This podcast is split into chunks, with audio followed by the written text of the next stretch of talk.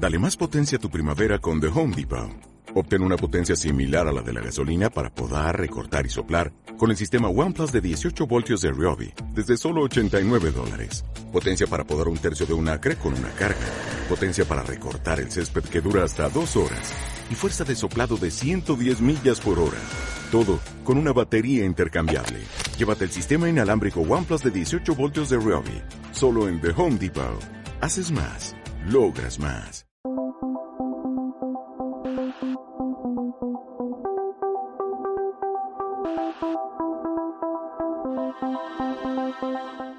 Grifols es diplomada en nutrición humana y dietética, fundadora de NutriExpert y profesora de dietética y nutrición deportiva en la Universidad Rovira y Virgili. Ana no solo ha sido una de las pioneras en nuestro país en nutrición deportiva, sino que es una deportista nata experimentando en sus propias carnes lo que sus chicos viven en la montaña. En esta entrevista nos centramos en la nutrición enfocada a una mujer de unos 40-45 años que hace deporte de montaña a nivel amateur. Y antes de pasar a hablar sobre cuál tiene que ser el macronutriente base de la dieta que te sorprenderá, cuál es el principal error de las deportistas que llegan a su consulta o qué sucede si te pasas con la proteína, conocerás un poco más a Ana y te contará por qué engordó más de 20 kilos en su embarazo, cómo hizo para ponerse en forma nada más dar a luz o por qué su hijo con 10 años fue capaz de hacer 40 kilómetros en bici. Ana te dará tips sobre qué alimentos meter en tu mochila para irte a un trekking o un viaje en bici de varios días, cómo adaptar tu alimentación a los ciclos de menstruación o la menopausia, o varias razones para disminuir el consumo de carne. Yo soy Ana Cortés y te doy la bienvenida al podcast de Hacia lo Salvaje, un espacio para la aventura, la naturaleza y el deporte con voz de mujer. Si quieres apoyarme a mí y a este podcast, esta temporada puedes hacerlo a través de iVoox y por lo que vale un plátano y un puñadico de frutos secos al mes, te llevarás como recompensa la recomendación de rutas de senderismo y de bici por toda España que incluyen la descarga de tracks para seguirlas en tu GPS o smartphone. Y ahora sí que sí, ¿lista para aprender sobre nutrición deportiva? Ale, pues vamos al lío.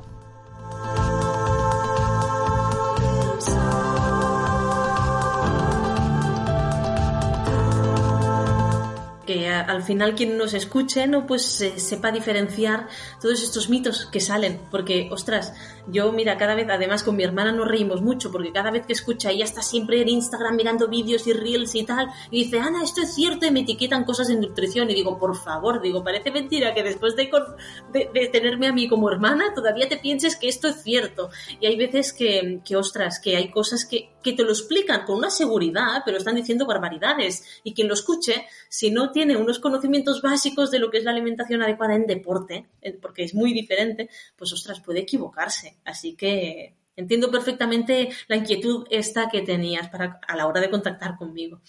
Perfecto, pues si quieres, arrancamos, ¿te parece? Perfecto, pues tú misma. Pues nada, antes si quieres de, meternos de, lleno, ¿no? En lo que es eh, la nutrición deportiva y coger boli y papel para tomar notas, me gustaría saber un poquito más de ti, ¿no? Conocerte, porque siempre dices que has tenido la suerte de hacer de tu vocación tu profesión. ¿Cómo empezaste con las carreras de montaña y el deporte en general? Bueno, pues mira, yo desde chiquitina que he sido deportista, he hecho, normalmente hacía natación por obligación, porque me obligaban mis padres, ¿vale? Entonces, cuando ya salí un poco de la de esto de mis padres, pues empecé a escoger, a escoger yo misma el tipo de deporte que quería hacer, ¿vale? Y sí que al principio, pues como todos, creo que me centré mucho en gimnasio, del gimnasio empecé a descubrir, pues, eh, la bicicleta de montaña, de la bicicleta de montaña el correr por asfalto, y me acuerdo que cuando empecé a trabajar en nutrición, casualidades de estas que de los primeros que me vinieron eran trail runners, pero justamente de ultra trail. Y yo me acuerdo tenerlo en la consulta y decir, ¡Hala! ¡Qué locura! ¿Cómo va a correr este hombre? Claro, esto imagínate, hace 12 o 13 años. Digo, ¿cómo va a correr este hombre 80 kilómetros? ¡Qué absoluta locura! Pero sí que es verdad que una de las cosas que, que me caracteriza y que quiero transmitir siempre a mis alumnos en la universidad es que para conocer bien lo que está haciendo esa persona es muy importante practicarlo. ¿Vale? Así que yo, dentro del mundillo de correr por asfalto, de al igual hacer 10, 15 kilómetros por asfalto, bici sí, bici me podía tirar y hacer 60, ¿vale? Pues empecé con el, con el de esto, con las cosquillas estas de, ostras, ¿qué significará correr por montaña? Y, y claro, entonces yo era muy jovencilla, porque yo tenía 21 años. ¿Vale? Entonces, pues empecé a correr sola y al principio te da miedo, ¿no? Porque dices, ostras, eh, una chica sola en la montaña, no hay nadie, noto que no, no te conoces los caminos, no te conoces nada, pero a medida que vas saliendo, al principio por sitios que al igual ibas con tus padres o que te conocías, ¿vale? Pues te das cuenta de que no pasa nada. Y antes, cuando empecé a correr yo, pues es que no había nadie en la montaña, o sea, como mucho te encontrabas un jabalí o un perro suelto, pero ya está. Y de ahí empezó todo y me di cuenta de que, ostras, eso que hacían esas personas no era tan locura, porque realmente yo me lo pasaba pipa. Y conocí los límites de mi cuerpo, ¿no? Decir, bueno, eh, ¿hasta dónde puedo llegar? Sí que es verdad que yo no soy una chica que corre rápido ni nada, pero encontré en la montaña, que siempre me ha gustado mucho la naturaleza, aquello que me apasionaba y digo, ala, qué chulo, veo sitios nuevos, veo glaciares, puedo subir montañas y me encanta, ¿vale? Entonces, pues esto fue pues cada vez a más hasta hacer carreras pues de ultradistancia y, y nunca con, con la intención de competir con nadie, es un caso competir conmigo misma y ya está pero un poco de ahí. Y de ahí, pues oye, mira, pues eh, casualidades también, em, empezaron a venir muchos deportistas porque al ser tu deportista, pues también los consejos o sentir en tu propio cuerpo, pues los calambres o problemas intestinales o que se te cierra el estómago o cuánto tiempo tiene que pasar antes de comer o en la recuperación, pues vas investigando y vas transmitiendo unos conocimientos que no solamente eres tú quien lo hace, sino que te lo explican incluso los deportistas. Yo digo que a mí la universidad en el campo de la nutrición deportiva poco me ha aportado realmente. Han sido mis deportistas los que me han dado muchísima experiencia y yo misma el hecho de hacer cualquier deporte que hacían mis deportistas. ¿Vale? Entonces esto creo que es muy importante, la propia práctica del deporte y luego también que, que, me enganchó. De ahí sí que es verdad que, eh, que, hace seis o siete años, ya no me acuerdo, dimos una vuelta a la empresa y dijimos, no, oye, pues solamente vamos a tratar deportistas porque es lo que me gusta y por eso digo que siempre me siento muy afortunada de poder decir que el hecho de desvincularme de lo clínico, que a mí no me apasionaba, creo que hay otros profesionales que son mejores para tratar temas clínicos, pues a mí el deporte me encantaba. Y así como otros dietistas nutricionistas, al igual lo del deporte se les escapa porque no les gusta y prefieren lo clínico, ¿vale? Cada uno tiene que tener nuestra especialidad, algo que también intento transmitir no solamente a deportistas, sino a los chicos que, tengo en la universidad. Y al final esto ha, ha hecho que fuera haciéndome un poco el camino. Pero bueno, no, es lo que dice, ostras Ana, es que tú al igual estás muy centrada en trail. Sí, claro, porque tuve la suerte, ya lo sabes, que al final me vino Pau Capell y de ahí, wow, la nutricionista de Pau Capell. Sí, pero también hago cualquier otro tipo de deporte. Pero al final esto me gusta y sobre todo que sean deportes diferentes, que me, que me exijan pensar cómo planificar eso, ¿sabes? La, la, dificultad. Por eso de ahí, cuanto más difícil es un deporte, cuanto más compleja es la experiencia o lo que quieran hacer los deportistas, más me gusta, más me motiva. Es que es una, una pasada conocer nuevos retos, nuevas carreras, nuevas distancias y, wow, es que mira, ya te digo que puedo hacer aquí, venga, y no terminar nunca de contarte cómo me apasiona todo esto, pero es un mundo y por suerte tiene muchísimas posibilidades. Qué maravilla escucharte, porque yo creo que aquí está efectivamente la clave, ¿no? El poder empatizar con esa gente que ayudas en la planificación deportiva, porque sientes en tu propia piel lo que ellos eh, están viviendo en, en, su día a día. Y yo creo que ahí está el éxito, ¿no? Porque eso llega a la, a la gente. Hemos estado hablando entonces cómo surge esa pasión por el trail running, que al final fue un efecto contagio, ¿no? De tus propios eh, clientes. Pero cómo llegó la nutrición? ¿Por qué te planteaste estudiar nutrición? Ostras, creo que esto no lo he dicho nunca en ninguna entrevista ni ningún podcast. Pues te comento, eh, yo siempre he sido de ciencias, o sea, yo me gustaban mucho las letras, ¿vale? Me gusta mucho escribir, pero siempre he sido de ciencias. Pero claro, mmm, la carrera a la que yo quería hacer desde que era chiquitilla justamente no era nutrición, era veterinaria. Es mm. curioso, ¿no? Y yo de hecho tenía, podía haber entrado veterinaria, pero eh, antes de la selectividad, tuve una crisis muy fuerte conmigo misma porque empecé a investigar eh, qué se pedía en el primer año de veterinaria y resulta que lo que se pedía era eh, diseccionar un animal. Y a mí me gustan muchísimo los animales, pero no hasta el punto de poder hacer eso. Entonces me empecé a plantear si yo sería capaz de hacer esto. Lo mismo seguramente me ocurriría con medicina, ¿vale? Me gusta mucho, pero, pero no, al igual no era lo mío. Ahí entré en una crisis muy importante conmigo misma porque dije, ostras, eh, algo que yo desde chiquitilla quería hacer, que es veterinaria, no puedo hacerlo. Tuve la suerte de coincidir con unos profesores que me ayudaron muchísimo en este, en este proceso. Me dieron un libro con todas las carreras y me acuerdo que yo, mira que iba mirando carreras, mira que hay carreras chulas, pero la que, ¿sabes eso que dices? Amor a primera vista fue nutrición humana y dietética. Y digo, wow, digo, esto me encantaría porque es ayudar a las personas, sigue relacionado con la salud y además iba relacionado con algo que a mí me gustaba mucho, que era el deporte, ¿vale? El problema es que luego cuando estás en la carrera te das cuenta de que todo está ambientado a clínico. Y todo lo que era deporte hace 12 años es que no había nada, por no haber, creo que bueno, no, es que no había ninguna especialización en deporte, de hecho.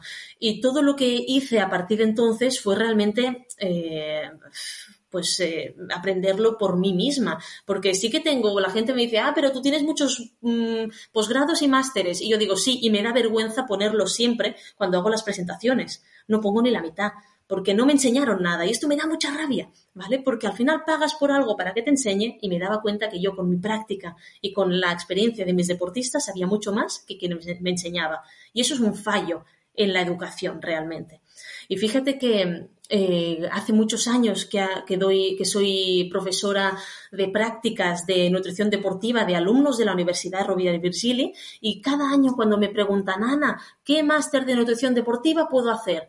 Pues a día de hoy todavía les digo, esperaros, esperaros porque no estoy muy segura de cómo son. No digo que no haya buenos másteres, eh, la UOC está ofreciendo uno que está muy bien, la Universidad de Barcelona también, pero no estoy a favor de toda la, de absolutamente todo el programa y yo soy muy crítica por esto.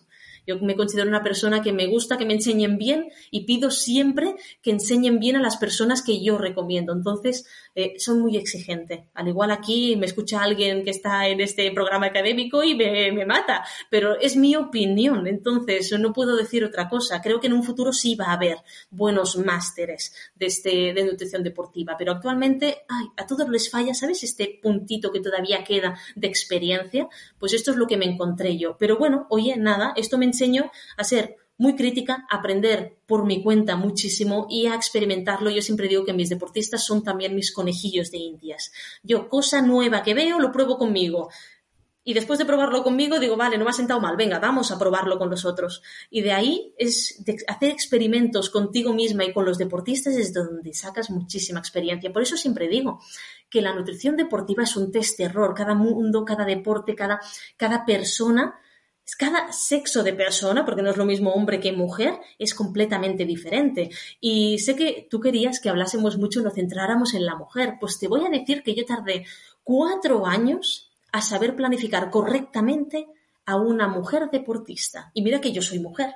¿Por qué? Porque todos los estudios en deporte se hacían en deportistas varones, porque era la inmensa mayoría. Entonces, todo eso pues a mí me, costó muchísimo poder aplicarlo en mujeres. Por suerte, pues poco a poco vas aprendiendo contigo mismo, pues suerte que soy mujer y pude hacer muchos experimentos conmigo misma, pero fue un proceso muy enriquecedor que me encanta y sigue a día de hoy. Yo creo que el, conocimiento es algo que nunca tiene que dejar de ser. Y además otra cosa, es el conocimiento es algo universal, tendría que estar al alcance de todo el mundo. Por eso es muy importante esto que hacéis vosotros a través de podcast o a través de, profesionales, de divulgar, porque llegas a mucha gente que al igual no tiene ni los medios ni la posibilidad de poder eh, saber todas estas cosas. Es cierto esto que pasa en, nutrición, ¿no? Que encima en nutrición deportiva, porque históricamente, pues los hombres han participado más en, este tipo de, disciplinas, pero es una pescadilla que se muerde la cola, ¿no? Y pasa en nutrición y pasa en otras disciplinas, ¿no? En historia siempre han sido más ellos y entonces poco se ha estudiado, ¿no? Sobre la mujer, por ejemplo, en la prehistoria o, o en otras épocas. Tenemos una visión sesgada. Por eso es importante ¿no? que poco a poco nos vayamos eh, sumando a las diferentes eh, esferas ¿no? de, la vida pues para aportar otra mirada y en ese sentido pues es un privilegio tenerte aquí porque eres de las primeras ¿no? que empezó a hablar de nutrición deportiva como has comentado. Ahora las cosas ya son diferentes y podemos observar que en el mercado pues cada vez eh, hay más opciones. ¿Por qué crees que ha habido entre comillas, este boom de la nutrición deportiva o esta, o esta necesidad de contar con un profesional en el cual confiar para tu planificación de cara a una competición o simplemente mejorar tu rendimiento deportivo? Bueno, eh, ostras, es una pregunta súper interesante porque realmente todo este mundo se ha profesionalizado muchísimo y a día de hoy los amateurs mm, casi conocen más que los propios profesionales porque hay muchas cosas eh, que, que tienes al alcance. Lo que sí que es verdad es que yo creo, tal y como lo he visto, que antes no se hacía deporte, porque al igual no había tiempo, porque no se conocía cómo hacerlo, porque solo te pensabas que el gimnasio y ya está. Y cuando las personas nos hemos dado cuenta de que, ostras, que podemos hacer triatlón y que podemos entrenar en el paseo, que además es súper barato, eh, coger unas zapatillas y correr no, no te requiere una gran inversión y además mejoras no solamente tu salud, sino tu físico. Y creo que aquí hay mucho que ha eh, ha contribuido a que las personas cada vez hagamos más deporte, porque no nos engañemos, sí que lo hacemos por salud, pero también porque nos vemos mejor, nos sentimos mejor, ¿vale? Y esto ha ido provocando de que un cambio en la sociedad, cada vez cada vez somos más los deportistas, cada vez somos más los que promocionamos el, deporte como medio para estar bien y para evitar futuras enfermedades y tomar medicamentos en un futuro. Y al final, mm, cada vez somos más también los que vemos que el deporte puede ser algo social también. De hecho, creo que las últimas veces que he quedado con alguien ha sido precisamente para ir a entrenar o hacer una ruta de montaña o tal. Es que ya yo ya no concibo quedar con alguien para tomar unas bravas y tal, no, porque ya no lo disfruto. Esto para mí y no porque sea nutricionista, ¿eh? puedo disfrutar yendo al cine, por ejemplo, pero no tomando unas bravas o un tal o una comilona con alguien, al contrario, me hace sentir pesada y me hace sentir pues que al igual no, no estoy tan bien. En cambio, ostras, naturaleza, lo que se une, en mi caso, o sea, lo que une naturaleza, con amistad, amigos, social, y además con poderlo compartir con la familia, porque mi hijo, por ejemplo, a los cinco años ya hizo una media maratón de montaña, ¿vale? No lo corrió todo, pero caminó y corrió. Pero esto es porque lo ha visto desde casa y a veces me decían, ostras, Ana, pero ¿cómo le has hecho hacer esto al niño? Y digo, a ver, si el niño cada fin de semana me camina 15 kilómetros, ¿qué más da si un día camina 21? Si es que es lo mismo, pero es este cambio que a veces no se dan cuenta de que, de que, bueno, los niños y todo, podemos hacer otras cosas. Y para mí esto es mágico. O sea, mis, mis eventos sociales realmente son siempre alrededor del deporte porque me gusta y porque mis amistades están relacionadas con el deporte al final. Y disfruto como una niña pequeña. Yo creo que disfruto como la que más.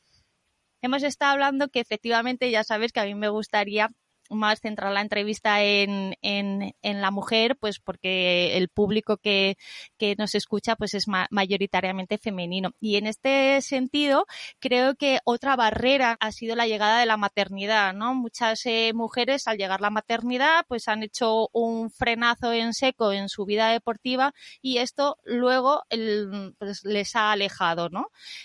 Tú en tu caso, pues está claro que, que no. ¿Cómo lo hiciste? ¿Cómo llevaste ese, el proceso de embarazo y cómo eh, dijéramos, prosiguió después combinando, ¿no? Lo que es la educación de tu hijo, ¿no? Con, con tu labor de, de, ser madre y a la vez, ¿no? Tu vida laboral, que, ojo, que hay que hacer malabares, supongo. Sí.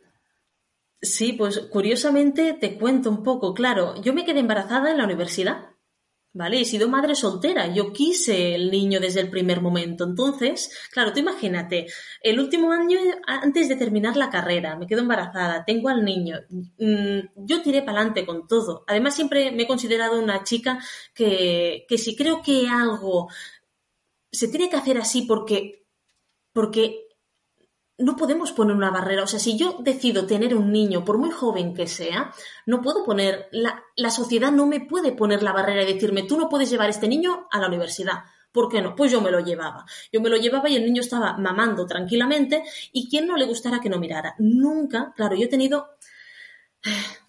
He sido muy hecha para adelante. Entonces, yo he tenido eh, esta barra, digamos, de querer y poder hacer eso sin avergonzarme.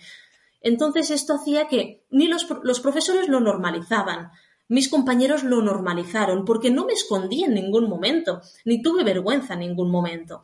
¿Vale? Entonces, esto también me ayudó a que yo tenía muy claro que quería terminar la carrera y quería dedicarme a lo que quería dedicarme. Yo, por mi hijo, no podía permitirme estar ocho horas en un sitio trabajando. Entonces ya me no me podía plantear estar en un hospital o ser contratada por alguien. Yo tenía que ser mi propia jefa. Además que yo encerrada entre cuatro paredes, yo creo que a día de hoy no estaría aquí porque a mí me da un soponcio, me da algo, ¿vale? Yo necesito libertad, cambio, movimiento, algo diferente. Y esto como lo he tenido muy claro desde bien chiquitilla, pues cuando terminé la carrera, que mi hijo tenía un año, yo fundé NutriExpert juntamente con un socio. ¿Vale? Entonces, y claro, no nos conocía nadie, nadie conocía a NutriExpert. y íbamos, pues oye, tocando puertas, tal cual, que fue cuando empezamos, pues con el tema del deporte y, y, de ahí, pues empezamos a ser un poquito, un poquito más conocidos, ¿vale? Pero a mi hijo yo siempre me lo llevaba conmigo. Cuando tenía una reunión con alguna, al, algún club o algún tal, o tenía que hacer una conferencia o talleres o tal, yo me llevaba a mi hijo conmigo. ¿Por qué? Porque yo era madre soltera y no me podía permitir tampoco contratar a nadie, ¿vale? Pero tú tenía la barra para hacerlo. Entonces digo, pues yo me lo llevo. A quien no le guste tener a mi hijo al lado, pues que no me contrate. Me da igual. ¿Vale? Porque para mí lo primero es mi hijo. Entonces yo tuve muy claro que mi prioridad siempre sería mi hijo. Y a partir de aquí, pues hemos formado un tándem fantástico. A día de hoy, mi hijo, cuando yo, por ejemplo, no tengo ganas de entrenar, un día me echó de casa, me echó de casa y me cerró la puerta. Yo estaba sin llaves. Digo, bueno, pues nada, me voy a entrenar.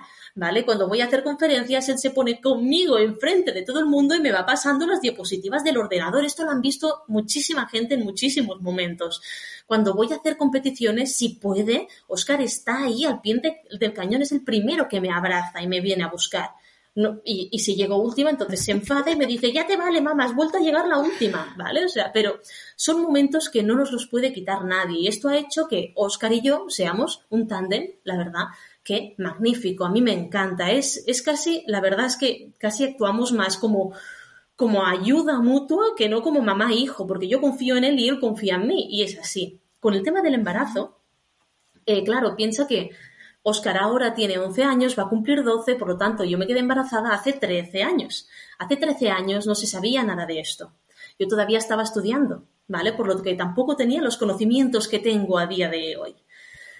¿Qué ocurrió? Que a mí, eh, cuando llegó, yo, yo, hacía deporte tranquilamente, primer mes de embarazo, me entero que estoy embarazada, voy al médico, no le digo que soy deportista, no pasa nada. Segundo mes de embarazo, voy al médico a hacer los controles, mira, oye, que, yo corro, que yo voy en bici, que yo nado, que yo tal.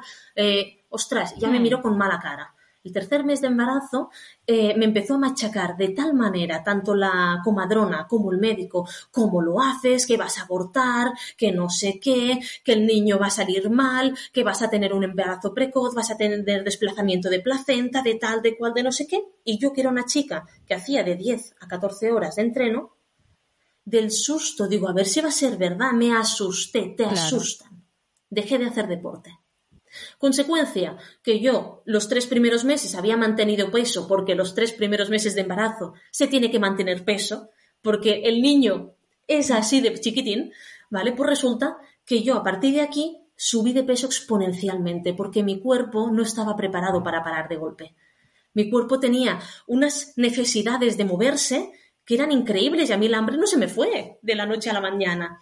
Entonces me di cuenta que yo en seis meses subí no solamente 6, 9 o 12 kilos, subí casi 20 kilos. sin hacer nada y sabiendo controlar la alimentación. Si yo conociendo la alimentación tuve este problema, además con una retención de líquidos brutal, ¿cómo va a estar una mujer que la asustan de este modo? Es que es normal, es normal que, que no sepamos cómo hacerlo. Yo tuve un embarazo que no fue de riesgo.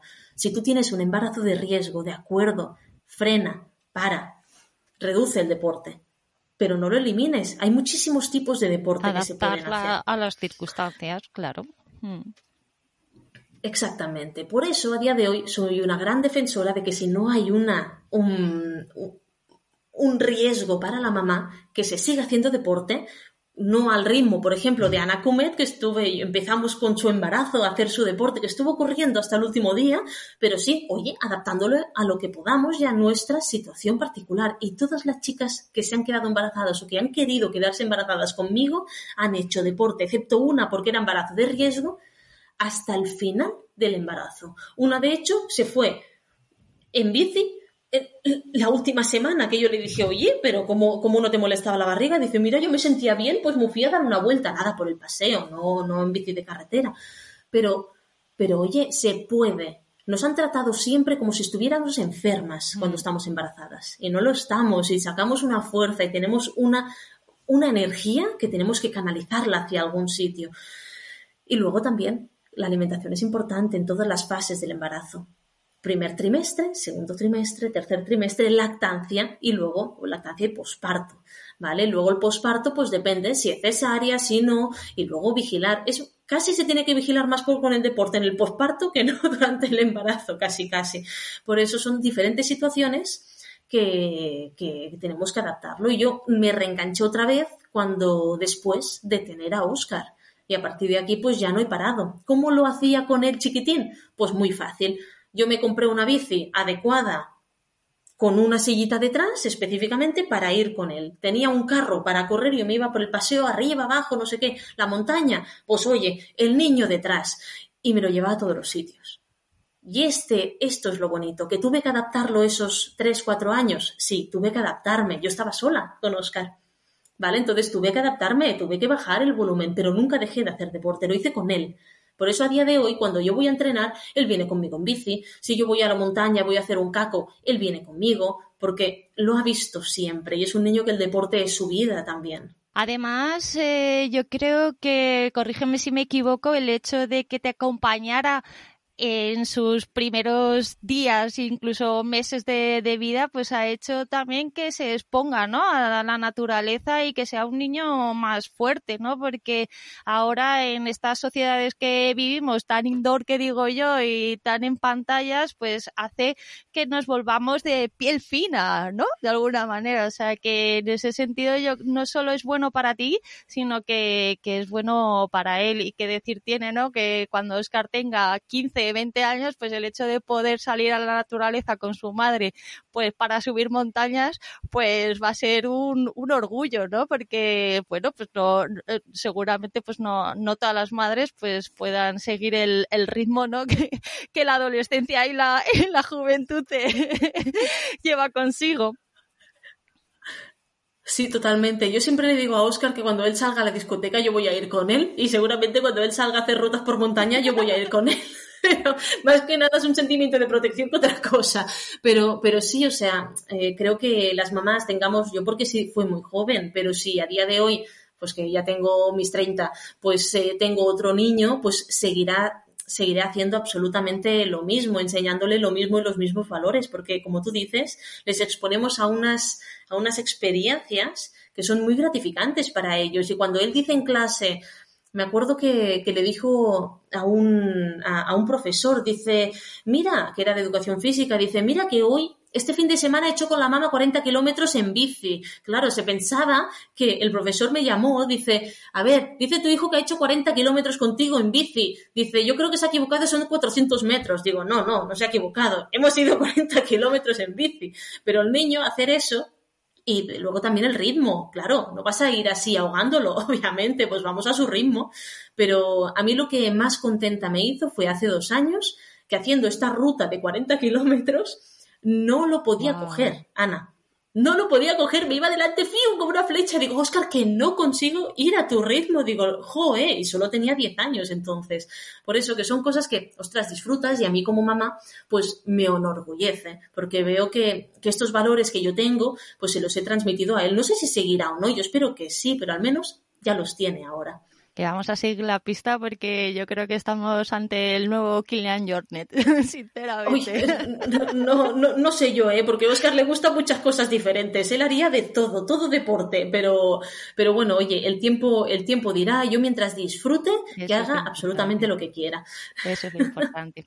Hemos hablado, pues bueno, que efectivamente hablar de nutrición y hablar de deporte es sinónimo de individualización y de personalización, que no sirve todo para, para todo el mundo.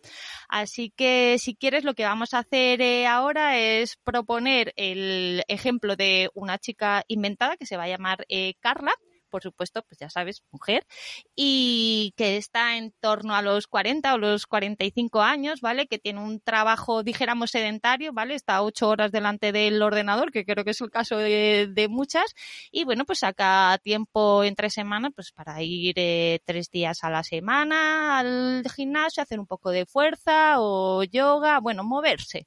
Y el fin de semana, pues sale a la naturaleza, le gusta hacer pues eso, travesías de, de, montaña, correr o un deporte, dijéramos, de resistencia como puede ser la, la, bicicleta, ¿vale? Y luego llega pues sus vacaciones y decide siempre apostar otra vez por la naturaleza o hace un viaje en bici o hace pues un trekking en, en montaña.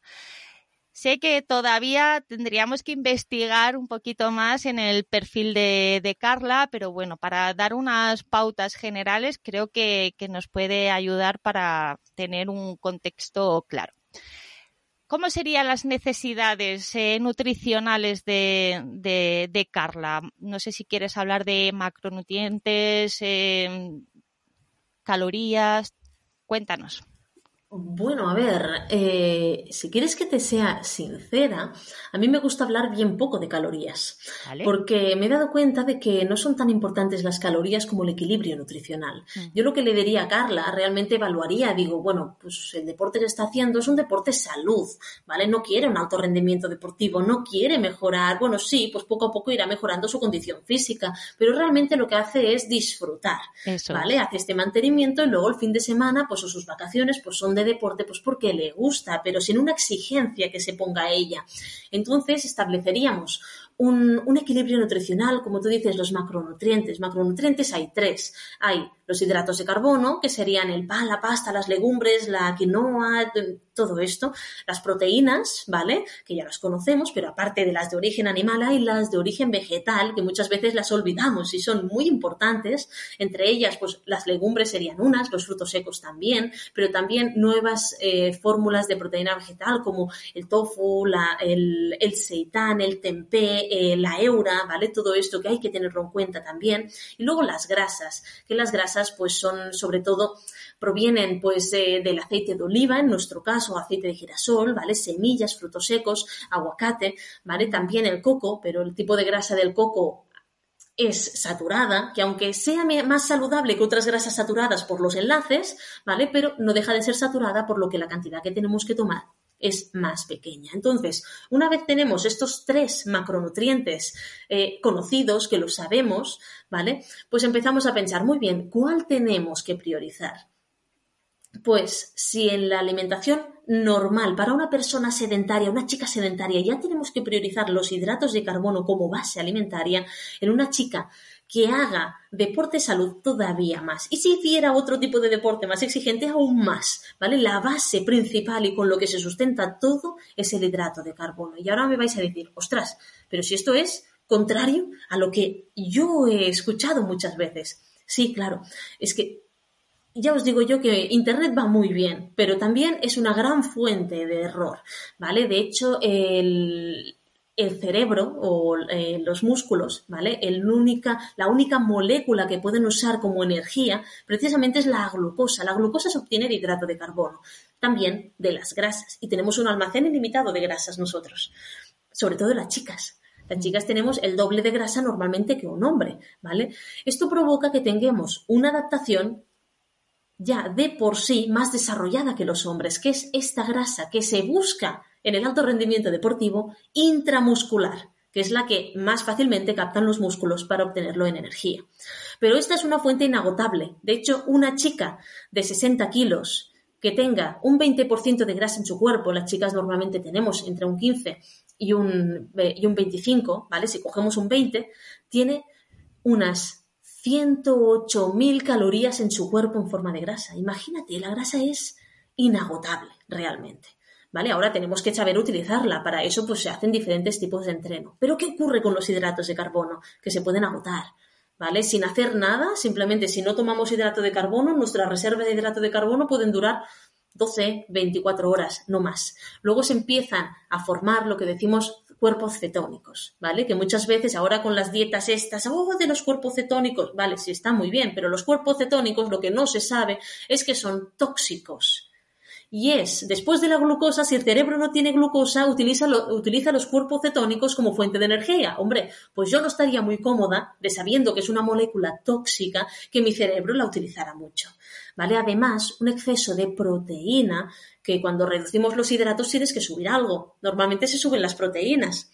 Un exceso de proteína hace trabajar más nuestro riñón y nuestro hígado. ¿Por qué? Pues porque no tenemos almacén de proteína en nuestro cuerpo, la que no usamos. Para reparar el daño muscular, para crear músculo, la eliminamos. ¿Cómo? Por heces y por orina. ¿Qué órganos trabajan en estos casos? Riñón e hígado y además se, provoca un desbalance en el equilibrio bioquímico de nuestro cuerpo que a nuestro cuerpo le cuesta mucho recuperar, ¿vale? Así que, como dijo Michael Hamm, el aporte de proteínas tiene que ser suficiente, suficiente para nosotras, según el cuerpo que tengamos. Si Carla pesa 60 kilos, unos 70, 80 gramos de proteína, ¿vale? Pero no más, como mucho unos, unos 80, 90, pero no más, nunca va a ser el doble o el triple. El doble puede ser si buscamos una hipertrofia. Claro, este es el principal error que veo yo en mis deportistas, que muchas veces nos pasamos de proteína porque nos han dicho siempre que el deportista necesita proteína, pero sin conocer cuál es el límite de esta proteína y si es bueno para nosotras. Y nosotras recordemos que siempre tendremos menos masa muscular que un hombre, por lo que no podemos hacer lo mismo que los hombres. Y luego también tenemos los cambios del ciclo menstrual, que también pueden afectar. ¿Vale? Pues oye, cuando estamos con la, con la menstruación, pues los días previos, al igual tenemos que empezar a suplementar con un poquito más de proteína, pero por el hecho de que tiene más hierro, ¿vale? O con algún suplemento de hierro si somos propensas a tener anemia en las deportistas, puede suceder mucho, sobre todo deportistas vegetarianas, ¿vale? Y luego, algo que tampoco se sabe, es que ya hace muchos años, desde que yo voy a la universidad, iba a la universidad hace 13, 14 años, que la OMS recomienda que el 50% de las proteínas sean de origen vegetal. ¿Qué ocurre? Que esto a la industria cárnica no le interesa y eso no lo vemos en la tele, pero eso es así. Entonces, ¿cómo lo hacemos? Oye, legumbres, frutos secos, eh, proteína vegetal, ¿vale? Y eso como mínimo. Y además viendo que también es más sostenible para el planeta, pues oye, pues yo soy muy partidaria de la proteína vegetal. ¿Vale? Entonces son cositas que si no se conocen podemos caer en errores o, caer en el pensamiento de que son los hidratos los malos. Cuando tú quitas los hidratos, lo que sientes en tu cuerpo cuando haces deporte, cuando Carla vaya a hacer estas tiradas de gimnasio, estas tiradas de trekking o de bici el fin de semana es que no tira, es que está cansada, que se nota que su cuerpo, ostras, está agotada. ¿Vale? A veces simplemente corrigiendo esto, que es muy habitual que te vengan en consulta por estos síntomas, simplemente corrigiendo los hidratos de carbono, no solamente mejoras el rendimiento, sino la composición corporal, porque el cuerpo, cuando detecta el déficit de algún nutriente, lo que hace es captar grasa y economizarse.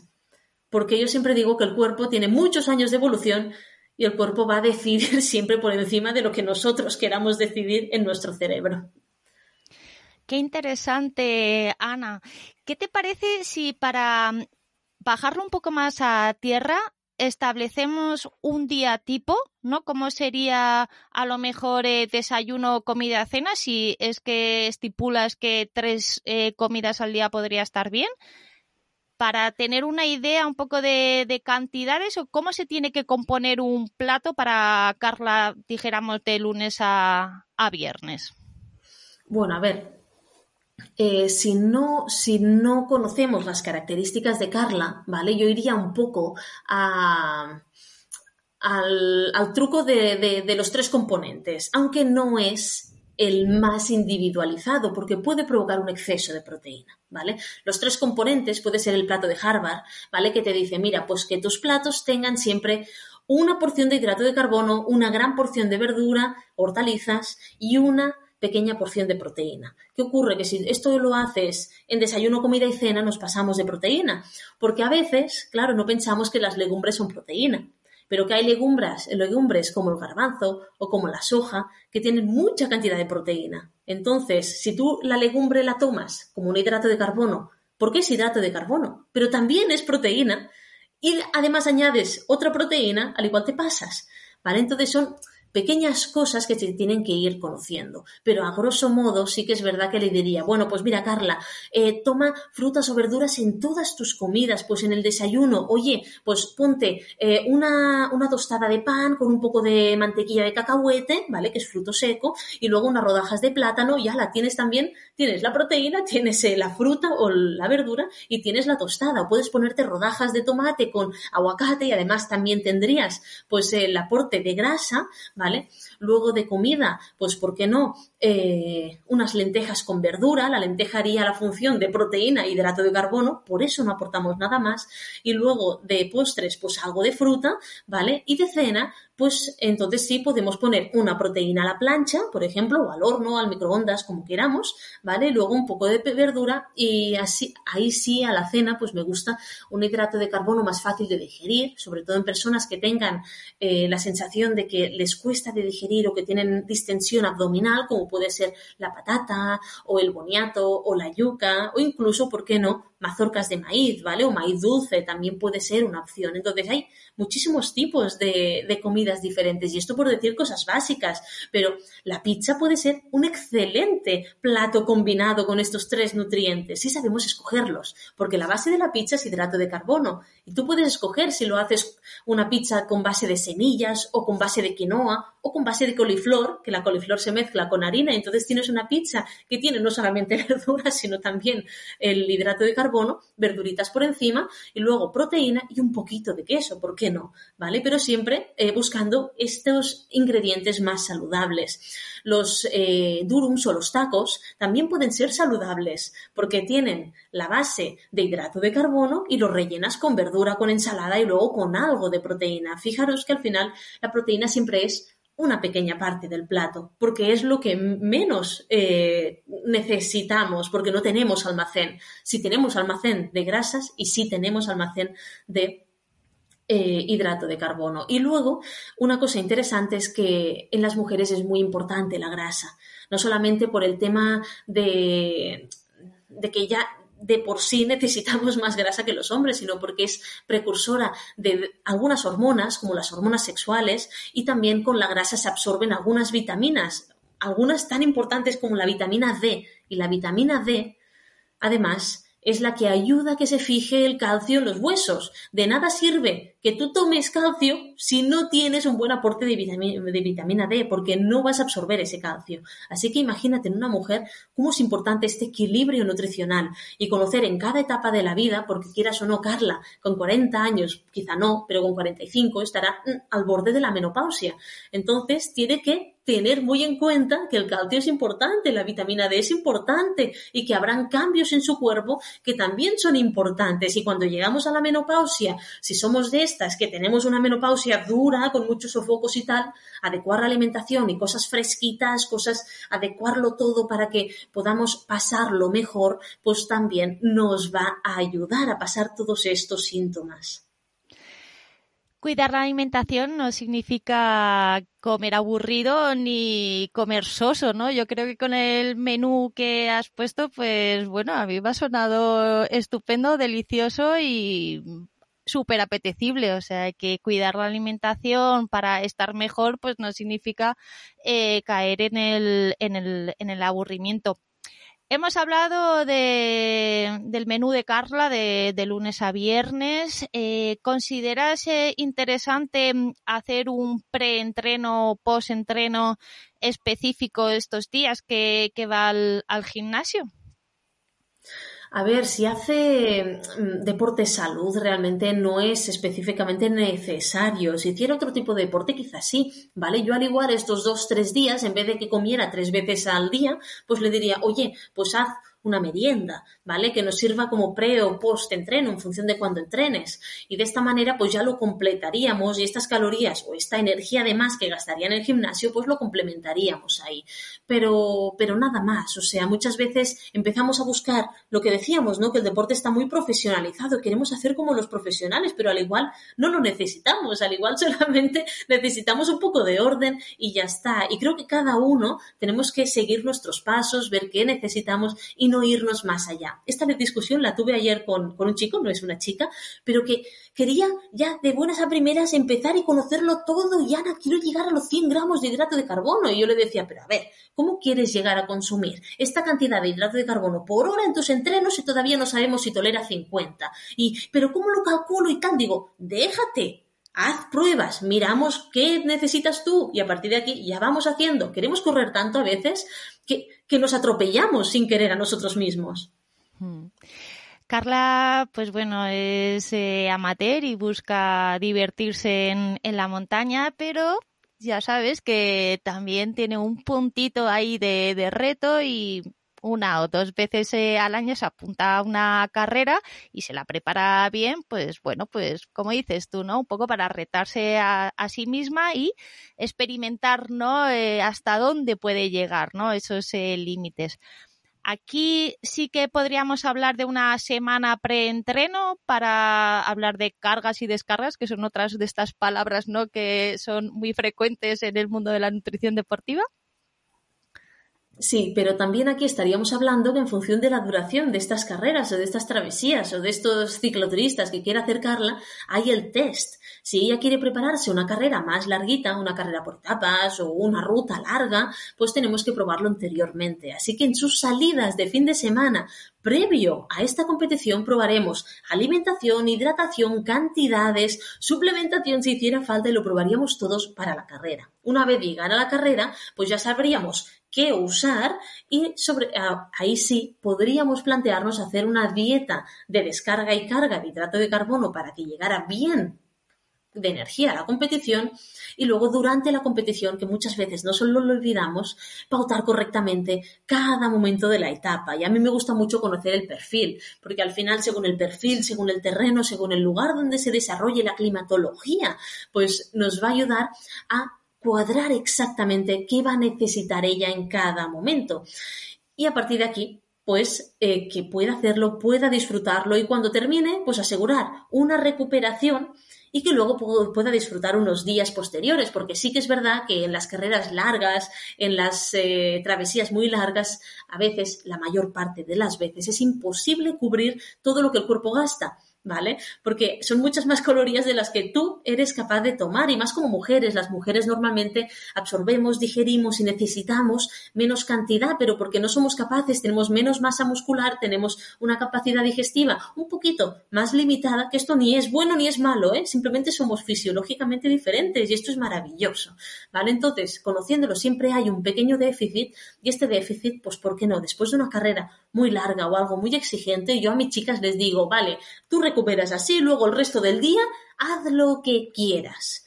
Y se sienten hasta culpables y luego ven que, que el de peso siguen bien o incluso han bajado haciendo lo que quieran. Es que a veces tenemos la, la percepción de que tenemos que hacerlo todo rigurosamente y es lo que tú has dicho antes, de que no tenemos que tomar la alimentación deportiva como una dieta, sino como un cambio de hábitos y aprender a conocernos y alimentarnos como necesitamos según lo que vayamos a hacer.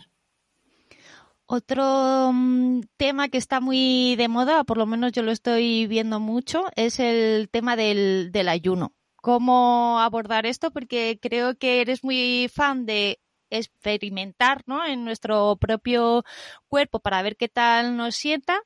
¿Cómo hacemos para probar si esto nos sienta bien o no nos sienta bien sin, sin, sin pasarnos de, de la raya? Pues mira, eh, es mucho más fácil de lo que creemos, porque realmente estamos en la era de que le ponemos nombre a todo. Esto es ayuno, esto tal, esto es cual, esto. Vale. Pero eh, yo, si me paro a pensar, yo soy de las que ceno ahora a las siete y media que estamos grabando este podcast, ¿vale? Y al igual desayuno a las siete y media u ocho del día siguiente. ¿Estoy haciendo yo un ayuno intermitente? No, es que siempre me he alimentado así, así que no es que haga un ayuno intermitente, es que son mis hábitos, ¿vale? Entonces, eh, a veces eh, queremos poner nombre a lo que no tiene nombre. Si tú haces un ayuno de 12 horas, pero luego durante el día te alimentas correctamente con lo que te toca, fantástico. Tengo algunos chicos y alguna chica que, oye, hacen ayunos de 14 horas y le sienta de lujo y no pasa absolutamente nada, ¿vale? Lo que tienes que procurar es que si tú eh, a lo largo de este ayuno entrenas, que no sea más de 45 minutos o 60, porque así ahí sí que puedes perjudicar las adaptaciones del entrenamiento. Pero si no tienes el entrenamiento ahí medio, ¿por qué no? Pruébalo, mira qué tal te va, al igual te hace sentir más despierto durante el día. Hombre, si es una angustia para ti, pasas hambre y estás angustiado y tienes ansiedad, pues no, pues entonces no sigas haciéndolo porque no es para ti, ¿vale? Pero como, como hemos dicho antes, tenemos que verlo en función de cada uno de nosotros.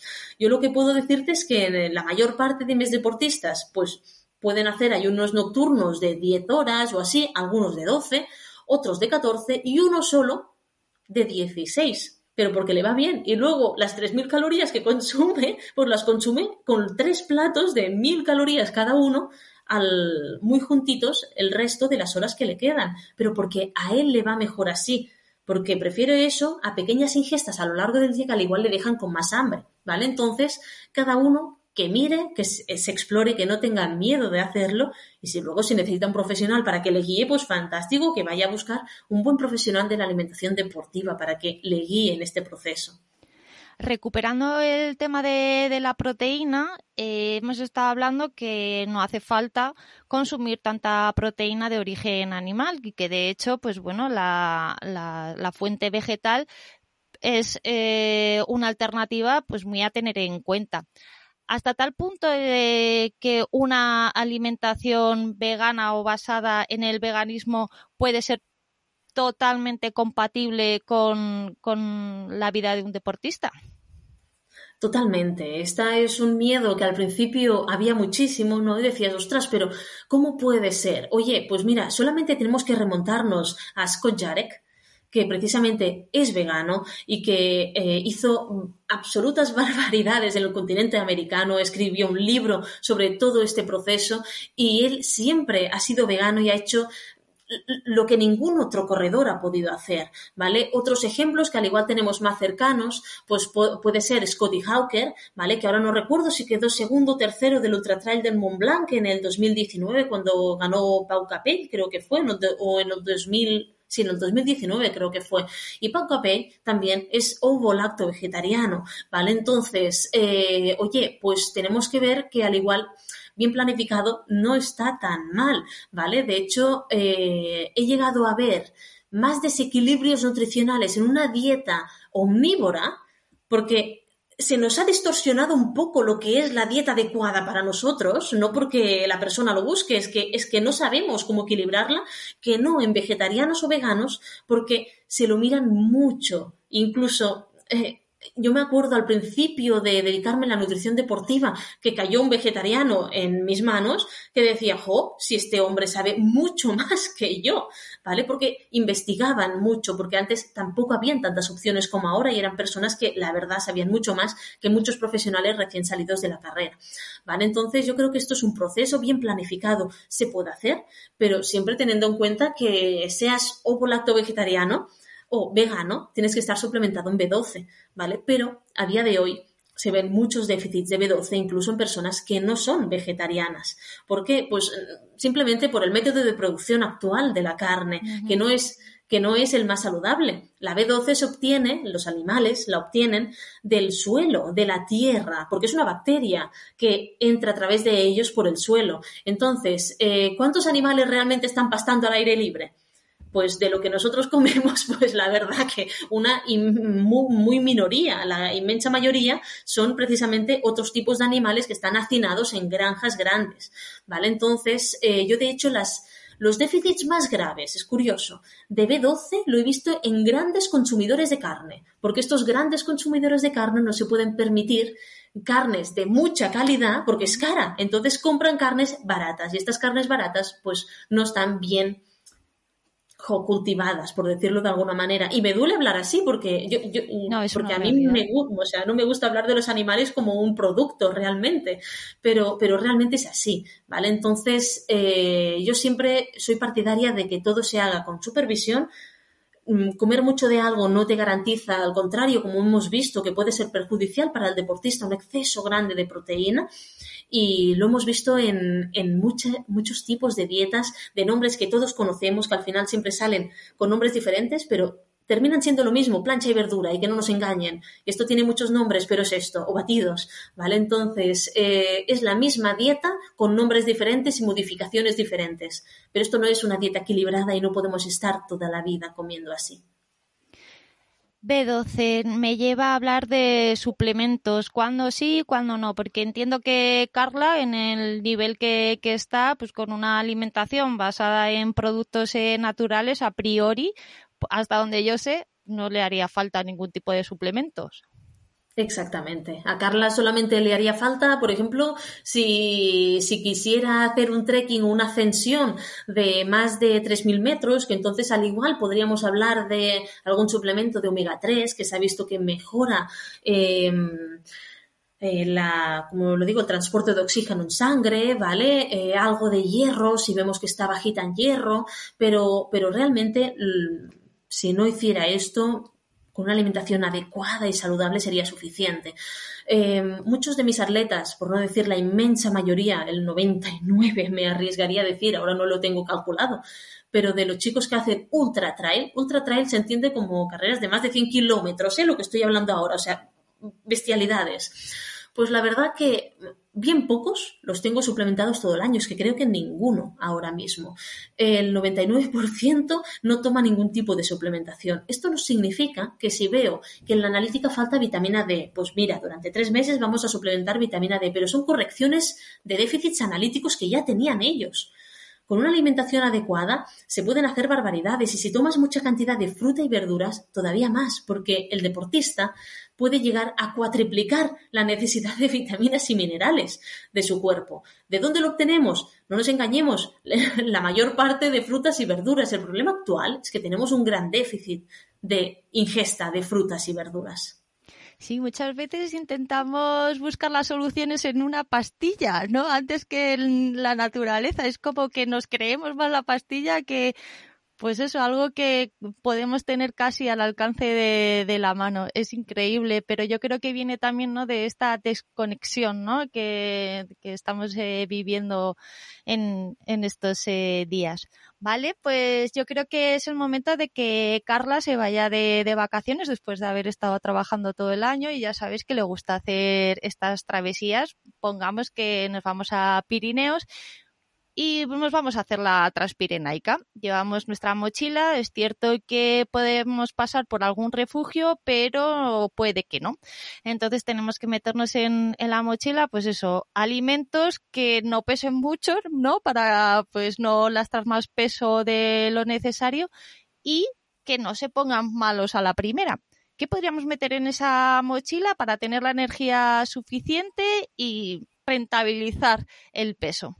Bueno, pues, pues justo, justamente, eh, si fuera una, si la transpirinaica la la hiciera corriendo, ¿vale? Pues yo, priorizaría hidrato de carbono, ¿vale? Pero como la transpirinaica, si la quiere hacer toda, la va a hacer andando y va a pasar por refugios, pues la capacidad de digestión del estómago es más grande, por lo que tolera más cantidad de grasa, ¿vale? Y la grasa, lo bueno es que cada gramo de grasa tiene nueve calorías, cada gramo de hidrato tiene cuatro solamente. Entonces, tenemos que priorizar cosas que, bueno, alguno puede tener hidratos, pero otros es mejor que lo hagamos en formato de grasas. Por ejemplo, los frutos secos. Los frutos secos, 100 gramos de frutos secos tienen más de 700 calorías. Claro, es un alimento que es fantástico para estas travesías. Nunca me vais a ver recomendar a mí frutos secos si corremos, porque son muy difíciles de digerir, porque tienen grasa, fibra eh, y proteína. Son los tres nutrientes que a nuestro estómago le cuesta mucho más digerir y absorber. Pero en travesía, caminando, sí que son un buen elemento, como también lo son, por ejemplo, las almendras garrapiñadas o los frutos secos recubiertos de chocolate,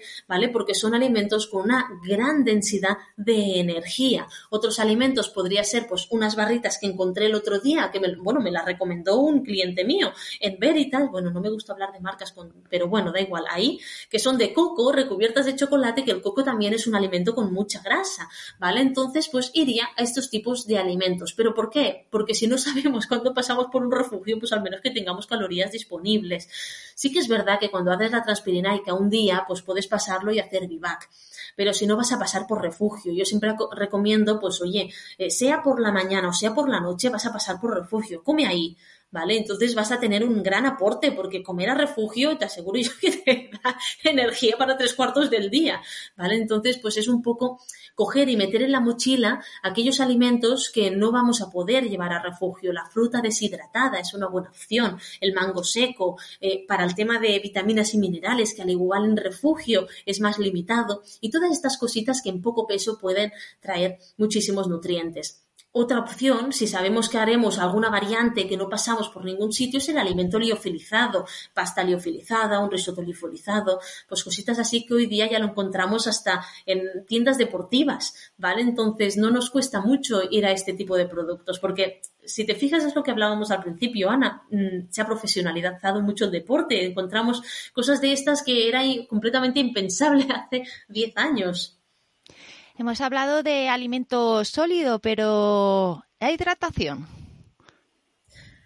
Claro, la hidratación en una mujer, mira, en un hombre, por ejemplo, eh, es, es, más difícil porque los hombres necesitan, tienen más masa muscular, por lo tanto, gastan más. Las mujeres somos un pelín más económicas porque al tener menos masa muscular y ser más chiquitinas, ¿vale? Pues, eh, pues en principio gastamos menos, o sea, nos deshidratamos menos. Esto no significa que no tengamos que beber. Eh, en verano, pues al igual tendremos que beber alrededor de, unos 600 mililitros por hora, en verano, en pleno verano. En invierno, al igual estaremos alrededor de 400, 500 mililitros, ¿vale? Cuanto menos pesemos, menos vamos a beber, por supuesto, pero rondaría esto. En una transpirinaica, o sea, tenemos que tener en cuenta que necesitaremos agua, sobre todo porque no sabemos cuándo encontraremos un punto de agua. Si lo hacemos en vacaciones será en verano, entonces eh, será porque si no está helado, o sea, si no lo hacemos en verano hay nieve, no, no sería muy posible. Entonces, pues yo que sé, el camelback, llevar muchas botellas de agua, no solamente, claro, de reserva, que no se nos agote nunca el agua y tener bien controlados los puntos de agua corrible o de eh, refugio para poder rellenar. Y luego pastillas potabilizadoras por lo que pueda pasar. Dado un, un apunte de mm, cómo suplementar si Carla decide hacer una gran cumbre. Si pasamos esos 3.000, 4.000 metros de, altitud donde la falta de oxígeno empieza a notarse. ¿Podemos profundizar un poquito más en, esto? ¿Hace falta una preparación previa en cuanto a alimentación a la hora de mm, alcanzar una cumbre, pues eso, de 4.000 metros para arriba? Bueno, a ver, si quiere alcanzar una cumbre de 4.000 metros, lo ha tenido que probar antes. Entonces, en los test previos sí que empezaríamos a probar, bueno, a ver qué alimentos llevamos, qué alimentos puedes tolerar mejor, en qué momento se te cierra el estómago, si tienes mal de altura, si no.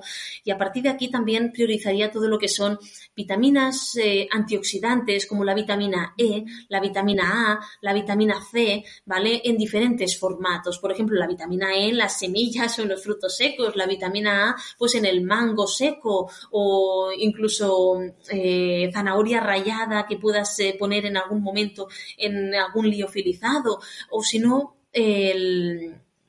la vitamina C, por ejemplo, es más difícil porque cuando tú secas las cosas, secas los alimentos, normalmente lo haces con un método de calor y la vitamina C se pierde con el calor, pero sí que puedes aportar un suplemento de 500 miligramos de vitamina C y tomarlo cada día. Esto nos ayudará no solamente a prevenir el mal de altura, sino que además todo funcione correctamente. Pero claro, fíjate que ya estamos hablando de cumbres o de cosas ya, retos más exigentes. Y todo esto al igual sí nos podemos plantear la suplementación en un momento dado. Si no, yo soy muy partidaria de antes de suplementar alimentarnos bien y a partir de aquí decidir. Y luego siempre si hay un déficit analítico o no. Y tener en cuenta cómo somos nosotros y las cantidades, que muchas veces tendemos a generalizar. Tú necesitas un gramo, pues yo también. No, porque depende de tu masa muscular. Por centrarnos más en el tema de, la mujer, ¿crees que es importante adaptar la alimentación al ciclo de menstruación?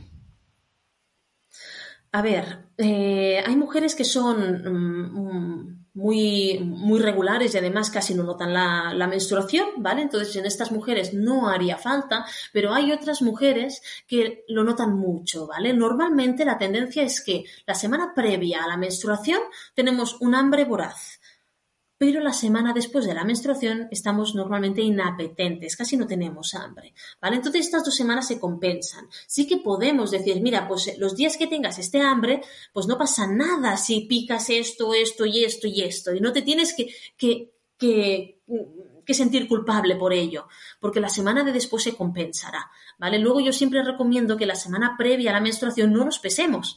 Pésate cuando se haya terminado, porque la semana previa hay chicas que pueden llegar a retener dos kilos y medio, tres de líquido y no real este peso.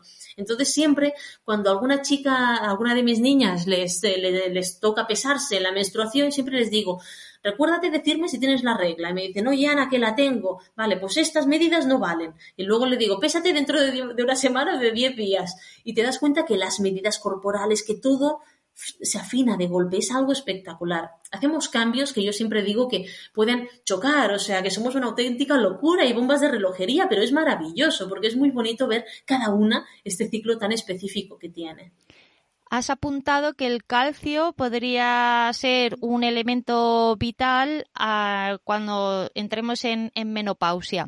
¿Alguna indicación más a tener en cuenta en este periodo tan trascendental en las mujeres? Pues sí, mira, el calcio eh, se absorbe por los mismos transportadores, es decir, por las mismas vías que el hierro. Ese es el motivo por el que ni los niños ni las mujeres, sobre todo cuando nos acercamos a la menopausia, debemos mezclar calcio con hierro. ¿Cómo se mezcla eso? Pues fíjate que muchas veces, ¿qué hacemos después de tomar nuestra comida o nuestra cena? Un yogur, o unas natillas, o un tal. Error. ¿Por qué? Porque estos productos son lácteos, llevan calcio, y si tú en la comida has tomado hierro, de proteína o de legumbres o de tal, estás interfiriendo la absorción no solamente del calcio, sino también del hierro. ¿Cómo potenciamos la absorción del hierro o del calcio con vitamina C?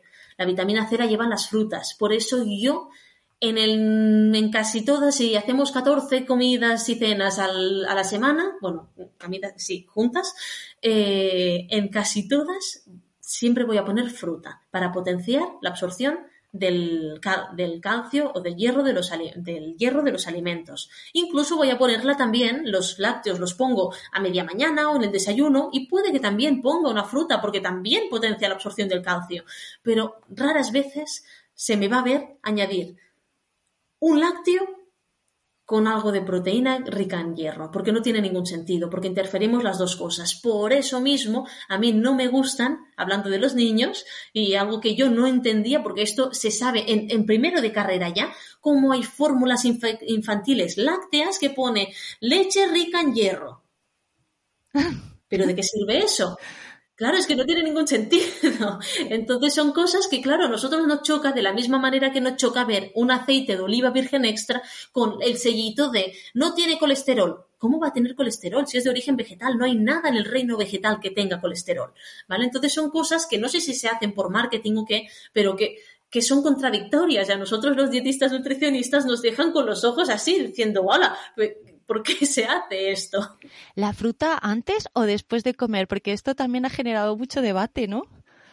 Sí, a mí la verdad que me da absolutamente igual, porque si hablamos del estómago, el estómago hace un movimiento como, como debatido, ¿no? Para que me entendáis, o sea, hace como, como un como si vibrara. Nosotros no nos enteramos, ¿vale? Pero hace como si fuera así, una pequeña vibración.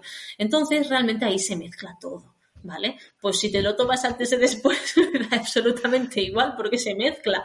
Y hay muchas veces que, ay, no, porque tal fermenta y tal. A ver, ¿cómo va a fermentar el alimento en el estómago si en el estómago tenemos ácido? ¿Puede fermentar en el intestino? Puede fermentar en el intestino, pero porque simplemente nuestras bacterias intestinales se, lo, van, lo van desmenuzando, lo van comiendo para poder absorberlo, pero esto es normal, tiene que ser así. Pero no por ello tiene que ser malo ni, ni mucho menos. Lo mismo, no, no, no, aquí hay muchas cosas que al igual no... Hay, bueno, que se han ido diciendo y que son cosas que decían las abuelas, ¿no? Cosas que decían, ostras, y que han quedado en nuestra sociedad, pero que no tienen ningún sentido si nos paramos a pensar cómo somos nosotros fisiológicamente. Ana, he aprendido un montón contigo en esta horita que, llevamos. He tomado nota y creo que voy a hacer pequeñas eh, correcciones porque me he dado cuenta que estoy haciendo alguna cosa que no me había cuestionado y efectivamente pues no tiene mucho sentido.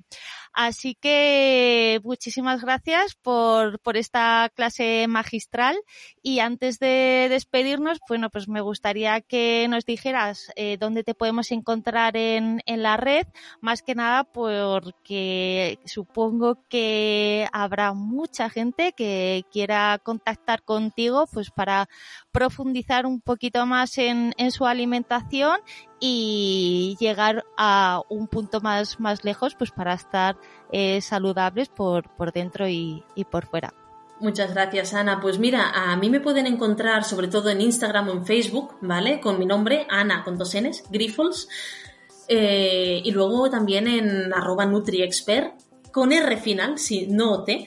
Y, luego deciros que nosotros en NutriExpert somos un equipo que solamente nos dedicamos a la nutrición deportiva y todos los profesionales que están en NutriExpert han sido directamente formados por mí y escogidos muy minuciosamente. No todo el mundo forma parte del equipo, porque quiero personas apasionadas, deportistas y que puedan aportar este plus de pasión, de conocimiento y de y de humildad y, proximidad al deportista, que al final es todo lo que, lo que queremos nosotros. Así que me pueden encontrar por todas estas vías, a mí o a cualquiera de mi equipo. Muchísimas gracias, Ana. Gracias a ti, muchísimas gracias. Y muchas gracias a ti también por habernos acompañado hasta el final. En actiwoman.es te dejaré colgados todos los enlaces relacionados con esta entrevista y te recuerdo que para conocer el detalle de los viajes ActiveWoman tienes que entrar en la página web activewoman.es y apuntarte a la comunidad ActiveWoman. Además, recibirás un regalico al suscribirte, un ebook con 10 ideas para hacer actividades al aire libre con gente nueva, tengas el nivel que tengas. Nada más, nos escuchamos la semana que viene. Hasta entonces, espero que sigas tu camino hacia lo salvaje.